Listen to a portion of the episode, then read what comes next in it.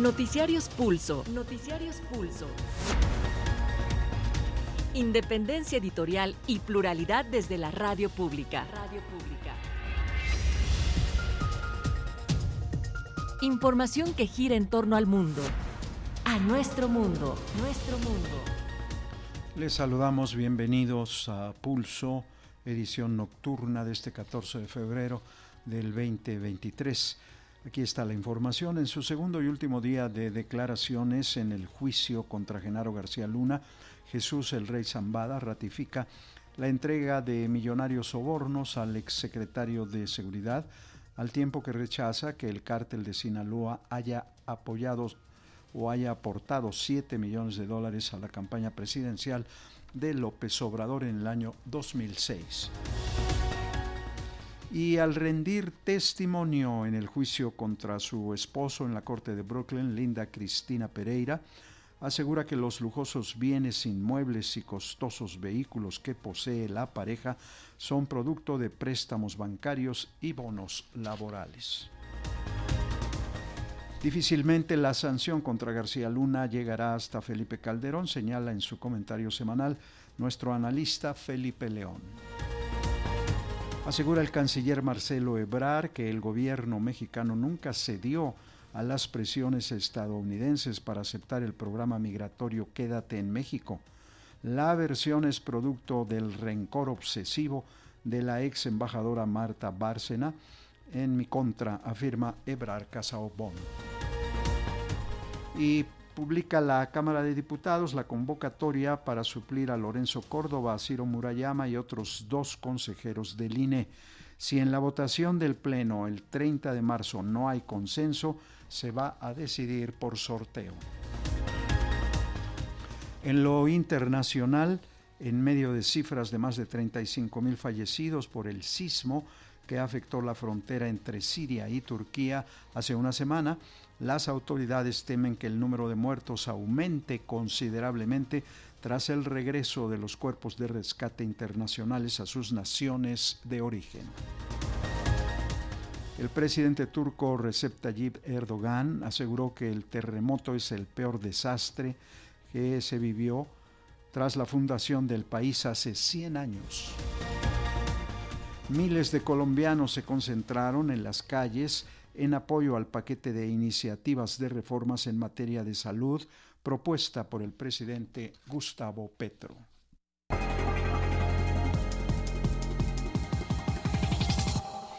Vamos al detalle de la información. Durante su segundo día de comparecencia en el juicio por narcotráfico contra Genaro García Luna, Jesús el Rey Zambada ratificó su declaración de que le entregó 5 millones de dólares al exsecretario calderonista de Seguridad a cambio de protección al cártel de Sinaloa. El hermano de Ismael El Mayo Zambada, considerado máximo líder de dicho cártel, justificó algunas contradicciones en las que incurrió durante su testimonio argumentando que le tiene miedo a García Luna. Por otra parte, el rey Zambada negó que el cártel de Sinaloa haya aportado 7 millones de dólares a la campaña presidencial de Andrés Manuel López Obrador para los comicios del año 2006. En tanto, aunque García Luna decidió no ejercer su derecho de atestiguar en su favor en el juicio, la que sí se presentó a declarar fue su esposa Linda Cristina Pereira, quien aseguró que los inmuebles y vehículos de lujo que forman parte de la considerable fortuna del exfuncionario federal mexicano fueron adquiridos, escuche usted, mediante préstamos y bonos laborales obtenidos por García Luna. Por su parte, esta mañana el presidente López Obrador arremetió nuevamente contra los medios mexicanos de comunicación que omiten o prestan poca atención al juicio contra el exbrazo derecho de Felipe Calderón. La razón de lo aseveró el primer mandatario es que no les conviene hablar del tema. El presidente Andrés Manuel López Obrador recriminó nuevamente a los medios de comunicación la escasa difusión que han dado al juicio en contra del exsecretario de Seguridad Pública Genaro García Luna en Nueva York. El mandatario dijo que todo parece una confabulación para ocultar a la ciudadanía los detalles de un proceso que ha evidenciado una red de corrupción y complicidades al más alto nivel que pueden ocultar tanto un hecho así porque no les conviene. Así dice la gente, porque no les conviene. Y es muy claro, y está bien dicho. Entonces, ocultan todo. Como prueba de sus dichos, López Obrador presentó una encuesta en la que el 48% de la población ignoraba que se estaba llevando a cabo un juicio en contra del exfuncionario de los exenios de los expresidentes Vicente Fox y Felipe Calderón. Antes de que se lo mencionara, ¿usted estaba enterado de esto o no? Sí estaba enterado 52%. No estaba enterado 48%. Para Pulso de Radio Educación, Carlos Calzada. Y al respecto del juicio de Genaro García Luna, el comentarista de Radio Educación Felipe León considera que es poco probable, en caso de que sea encontrado culpable por corrupción, escale hasta el expresidente Felipe Calderón. El juicio contra Genaro García Luna, así como el que siguieron a Fernando Botero Sea en 1994 y 95, retratan de cuerpo completo cómo opera el crimen organizado. Se compone de cuatro elementos, un objetivo, un grupo criminal, una estructura operativa y una red de protección institucional que le protege y coadyuva para alcanzar este objetivo. Cuando el grupo criminal está supeditado al poder político, el Estado sigue teniendo el monopolio de la violencia y la administración de la seguridad. Por ello, es que se ha administrado la llamada Pax Narca, es decir, dejar hacer y dejar pasar las actividades delictivas, pero sin rebasar al Estado ni al gobierno y sin elevar la violencia contra la población. Sin embargo, cuando el crimen organizado es quien impone las reglas y al mismo poder político lo supedita al Estado y al gobierno, entonces se convierten en narcoestados y por tanto todo el aparato de gobierno y la clase política a sus órdenes, ni qué decir del tejido social totalmente contaminado y descompuesto. El juicio del general Noriega no incluyó al Estado panameño, con quien Estados Unidos ha colaborado indistintamente desde la imposición del Canal de Panamá. Reconocerlo como un narcoestado habría sido que los mismos estadounidenses tuvieron tratos con este tipo de políticos y criminales. Lo mismo ocurrió con Ernesto Samper, reconocerlo como narcopresidente, con quien ha firmado acuerdos y llevado a cabo políticas regionales estratégicas, habría sido reconocer a Estados Unidos como un colaboracionista de este presidente y por tanto del tráfico de drogas a su país. Amigos de Radio Educación, no quiere ser aguafiestas en el juicio contra Genaro García Luna, pero la pus que arrojan los testimonios de sus acusaciones es golpear no solo a él, sino al aparato de gobierno, de administración y procuración de justicia de México, y no parece haber indicios de que pueda brincar al expresidente Felipe Calderón, como muchos están pensando que va a ocurrir, y así lo dice la encuesta citada hoy por el presidente. Y habitantes del pueblo de Xochimilco obtuvieron un amparo contra la construcción de un cuartel de la Guardia Nacional en el vivero Nezahualcóyotl.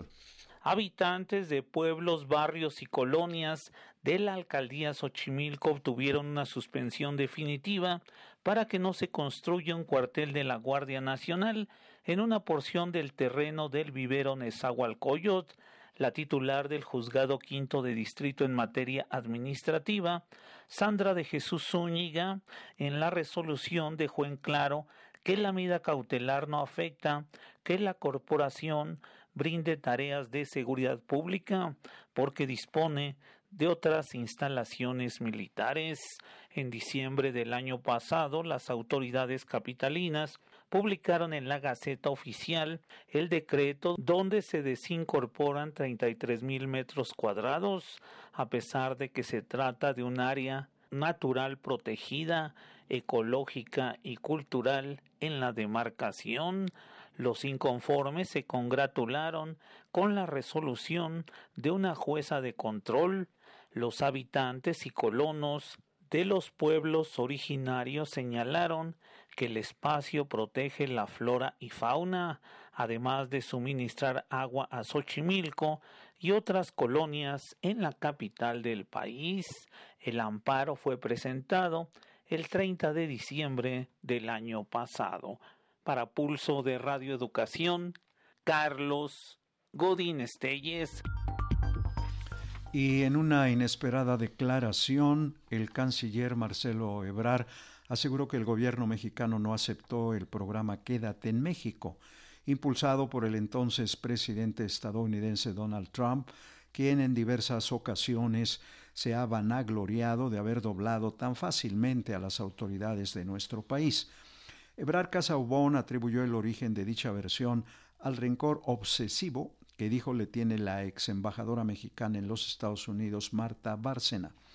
Como sabemos, el citado programa consiste en que Washington se arroga el supuesto derecho de enviar a México a los migrantes que no acepte en su territorio, en su propio territorio. De acuerdo con Ebrar, México nunca firmó tal acuerdo ni aceptó los elevados aranceles con los que el gobierno de Trump lo amenazó si no aceptaba firmar el documento.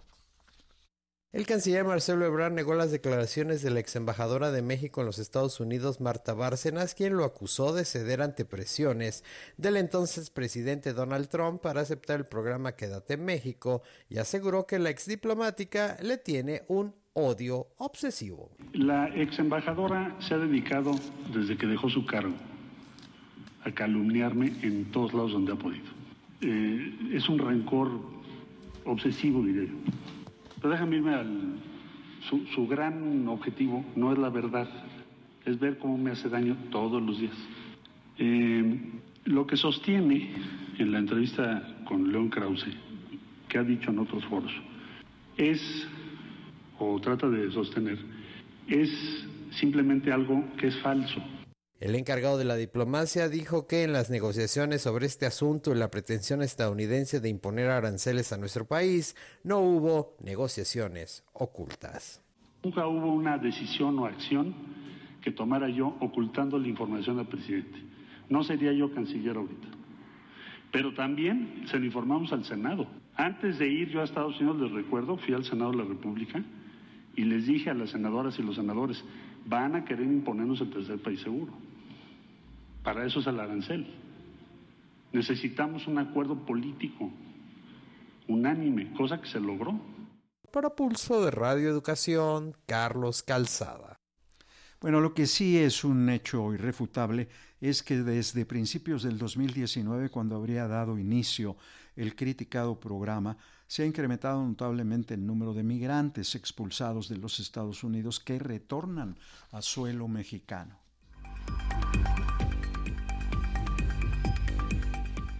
Pues admiten a trámite un amparo promovido por alcaldes opositores en contra del contenido del Plan B en materia electoral.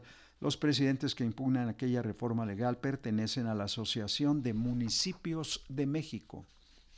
Fue admitido a trámite el amparo interpuesto por la Asociación de Municipios de México que impugna el Plan B de la reforma electoral gubernamental el juez segundo de distrito en materia administrativa, Germán Cruz Silva, rechazó conceder la suspensión provisional, por lo que la agrupación de gobiernos locales puede impugnar esta resolución ante un tribunal colegiado de circuito. Los alcaldes cuestionan la reforma a la Ley General de Comunicación Social que establece los estados y municipios solo pueden asignar 0.1% del presupuesto anual a los programas de comunicación social. Dicha enmienda fue publicada en diciembre del año pasado. La restricción no existía en la legislación anterior y consideran que la unidad administradora del gobierno estatal verifique los programas de comunicación social de los municipios es violatorio del artículo 134 constitucional relativo a la propaganda gubernamental. Para Pulso de Radio Educación, Carlos Godín Estelles. Bueno, pues en la Cámara de Diputados fue aprobada la convocatoria para elegir a cuatro nuevos consejeros electorales, ya que este año Terminan su gestión Lorenzo Córdoba, Ciro Murayama, José Ruiz y Adriana Favela. El coordinador de la Junta de Coordinación Política, Ignacio Mier, explicó que a partir de hoy y hasta el 23 de febrero, los interesados podrán inscribirse para aspirar a esos cargos. Quienes cumplan con los requisitos serán evaluados por un comité técnico y el 4 de marzo se enviará la lista definitiva de aspirantes a la Junta de Coordinación Política.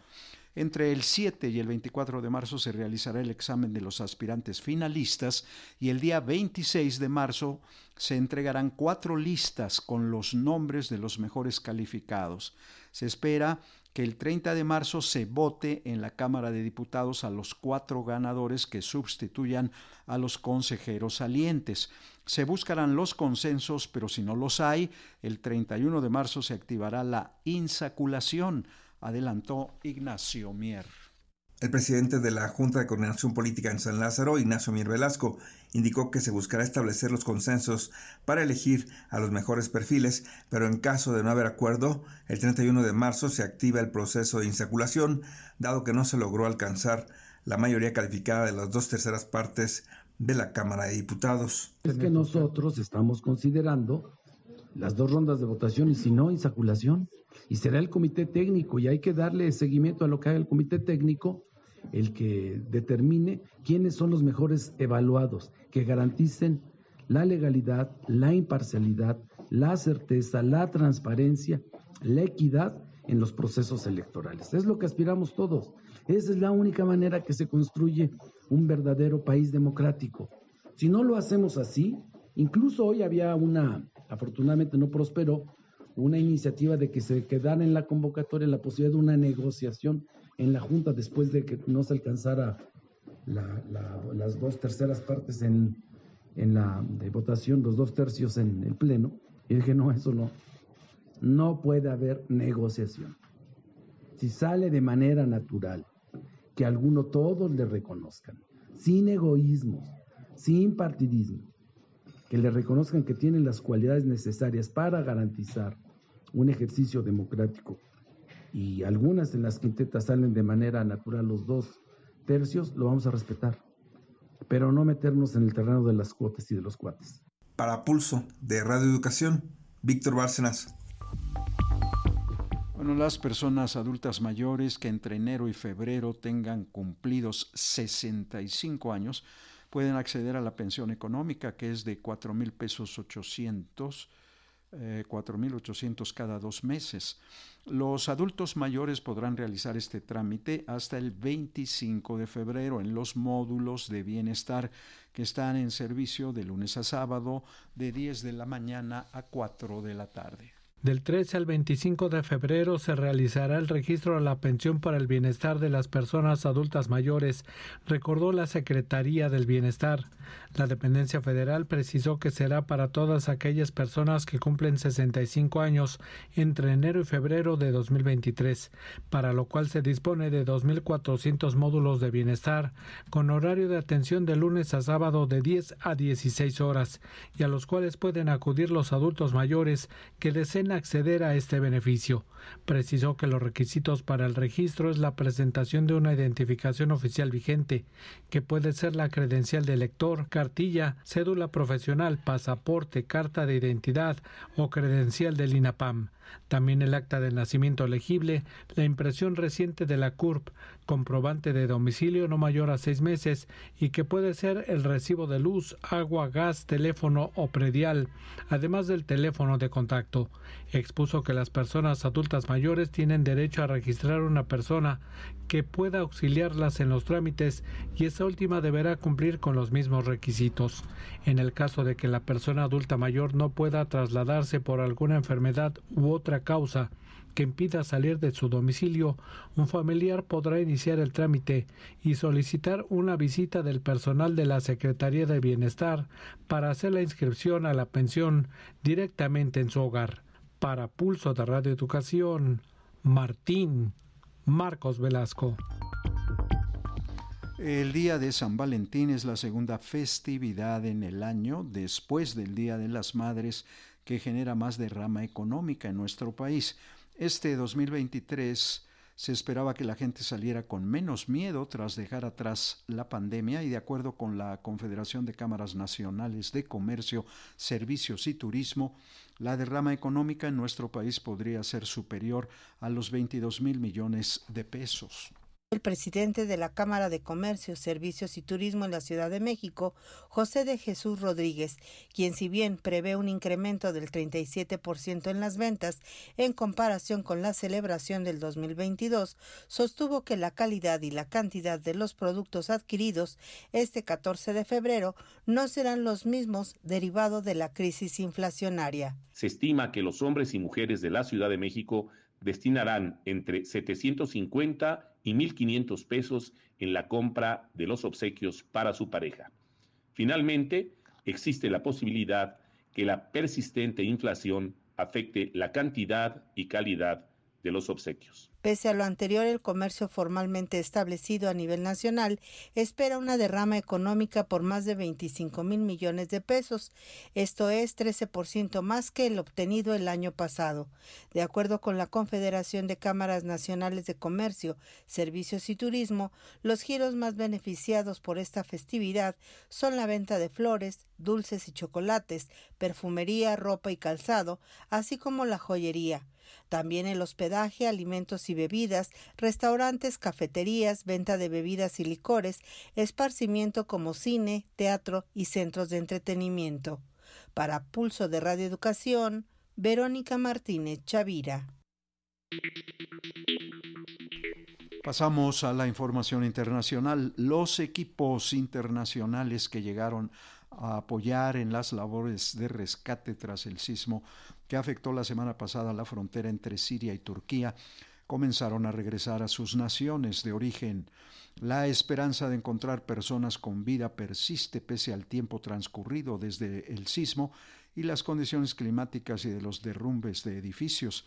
Las autoridades de ambas naciones temen que el número de fallecidos que van ya asciende a 35 mil y pueda aumentar considerablemente en los próximos días. La atención ahora se inclina al apoyo a los miles de damnificados. El presidente turco Recep Tayyip Erdogan calificó el terremoto como el peor desastre desde la fundación del país hace 100 años. Con la esperanza de encontrar aún personas con vida debajo de los escombros ya casi totalmente perdida, y los equipos de rescate ya marchándose del país, sobre todo los internacionales, los esfuerzos ahora mismo en Turquía se centran en saber qué pasará con las ciudades afectadas en todo el sureste del país, también lo han sido en el noroeste de Siria. Ahora mismo equipos del Ministerio de Urbanismo turco se están dirigiendo a esta región para mirar uno a uno todos los edificios que quedan en pie en estas ciudades. Por ejemplo, ahora mismo en la ciudad de Alejandreta varios equipos están dando vueltas por toda la ciudad investigando los edificios, y sus daños. Según nos comentaban ah, desde el Ministerio, están, eh, los agentes están viajando a esa región con tabletas, con un mapa interactivo de la ciudad en la que apuntan si un edificio después de entrar e investigar su interior está, es habitable aún o ya es imposible evitar según esos daños que pueda tener.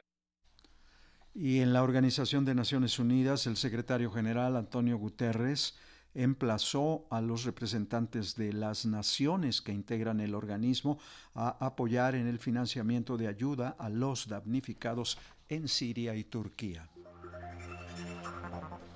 Y los aliados de Ucrania de Occidente se comprometieron en Bruselas a dotar al ejército de Volodymyr Zelensky con municiones y armas en medio del avance ruso en zonas estratégicas de Kiev.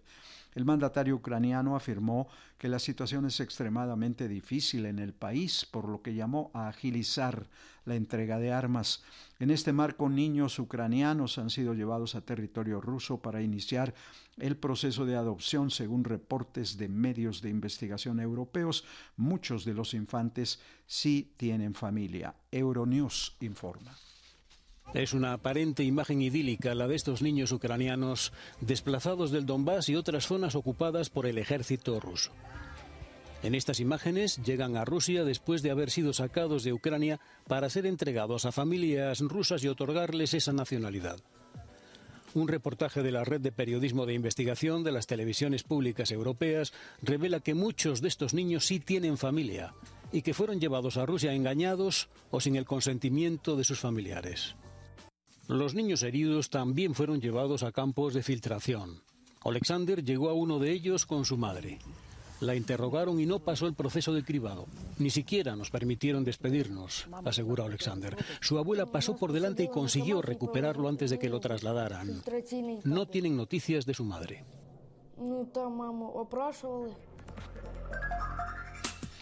Y los ministros de finanzas de la zona euro aumentaron el número de naciones en la lista negra de paraísos fiscales. Rusia, Costa Rica e Islas Marshall son las naciones que fueron catalogadas como no cooperantes en materia fiscal con Bruselas.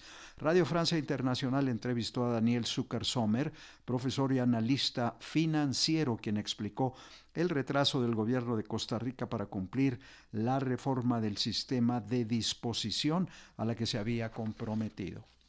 Lo que pasa es que a nivel de cambio de ideología política hay un antes y un después con el gobierno anterior y este, y este gobierno apenas tiene ocho meses de estar y para poder cumplir con esto no está dentro de la política económica del país. Por lo tanto, las ideologías se solapan una con la otra y no era parte de esa reestructuración financiera que tiene Costa Rica. Estamos hablando de renta mundial, la cual más bien Costa Rica y muchos países se están alejando de ella y el gobierno anterior se había comprometido de forma irresponsable a poderlo implementar en una fecha sin tener la seguridad de hacerlo. Más bien ahora ahora le toca hacer acercamientos políticos y diplomáticos.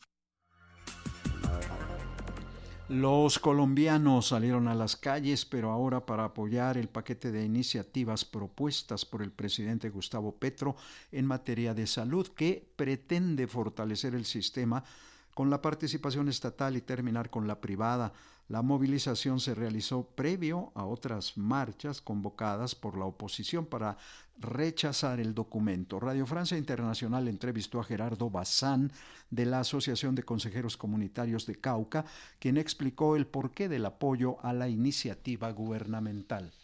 Nosotros hoy hemos sobrevivido por todos los conocimientos de la medicina tradicional, pero llega un momento que no son suficientes. Entonces, para nosotros es de vital importancia contar con los equipos necesarios, con la infraestructura que nos permitan que la atención se haga en la comunidad. Tenemos comunidades que tienen que invertir entre 6 y 8 horas de salir de su vivienda para llegar a Guapi.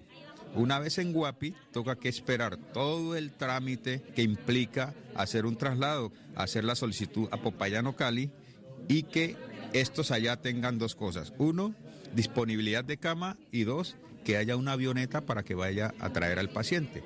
En este trámite generalmente se demoran dos, tres días. Quiere decir que si el paciente tiene mucha gravedad, lo más seguro es que se muera en el proceso de trámite. Por eso nosotros estamos de acuerdo, no solo que se construyan este tipo de obras, sino que también se cambie el modelo de salud. El autor del tiroteo en la Universidad Estatal de Michigan en Estados Unidos, que provocó la muerte de tres estudiantes e hirió a cinco más, fue identificado como Anthony Dwayne McRae. La policía informó que el atacante, quien se suicidó luego de disparar contra los estudiantes, no tenía vínculo alguno con el Instituto de Educación. Las autoridades informaron que no tienen idea por qué un individuo armado de 43 años asesinó a tres estudiantes de la Universidad Estatal de Michigan e hirió a cinco en el 67 tiroteo masivo en lo que va del presente año. Pero dijeron que el atacante tenía antecedentes de problemas de salud mental y tras cometer el ilícito se quitó la vida. Este individuo fue identificado como Anthony Dwayne McRae, un residente de Lansing, en Michigan. La policía no tiene idea por qué vino al campo para hacer esto anoche, dijo Chris Rossman, el subjefe interino de la Fuerza Policial de la Universidad Estatal de Michigan. Todo esto ha sido una verdadera pesadilla. Lo que ocurrió anoche. Puedo informarles a ustedes que se han confirmado tres eh, personas fallecidas. Esto es en adición a las cinco estudiantes que resultaron gravemente heridos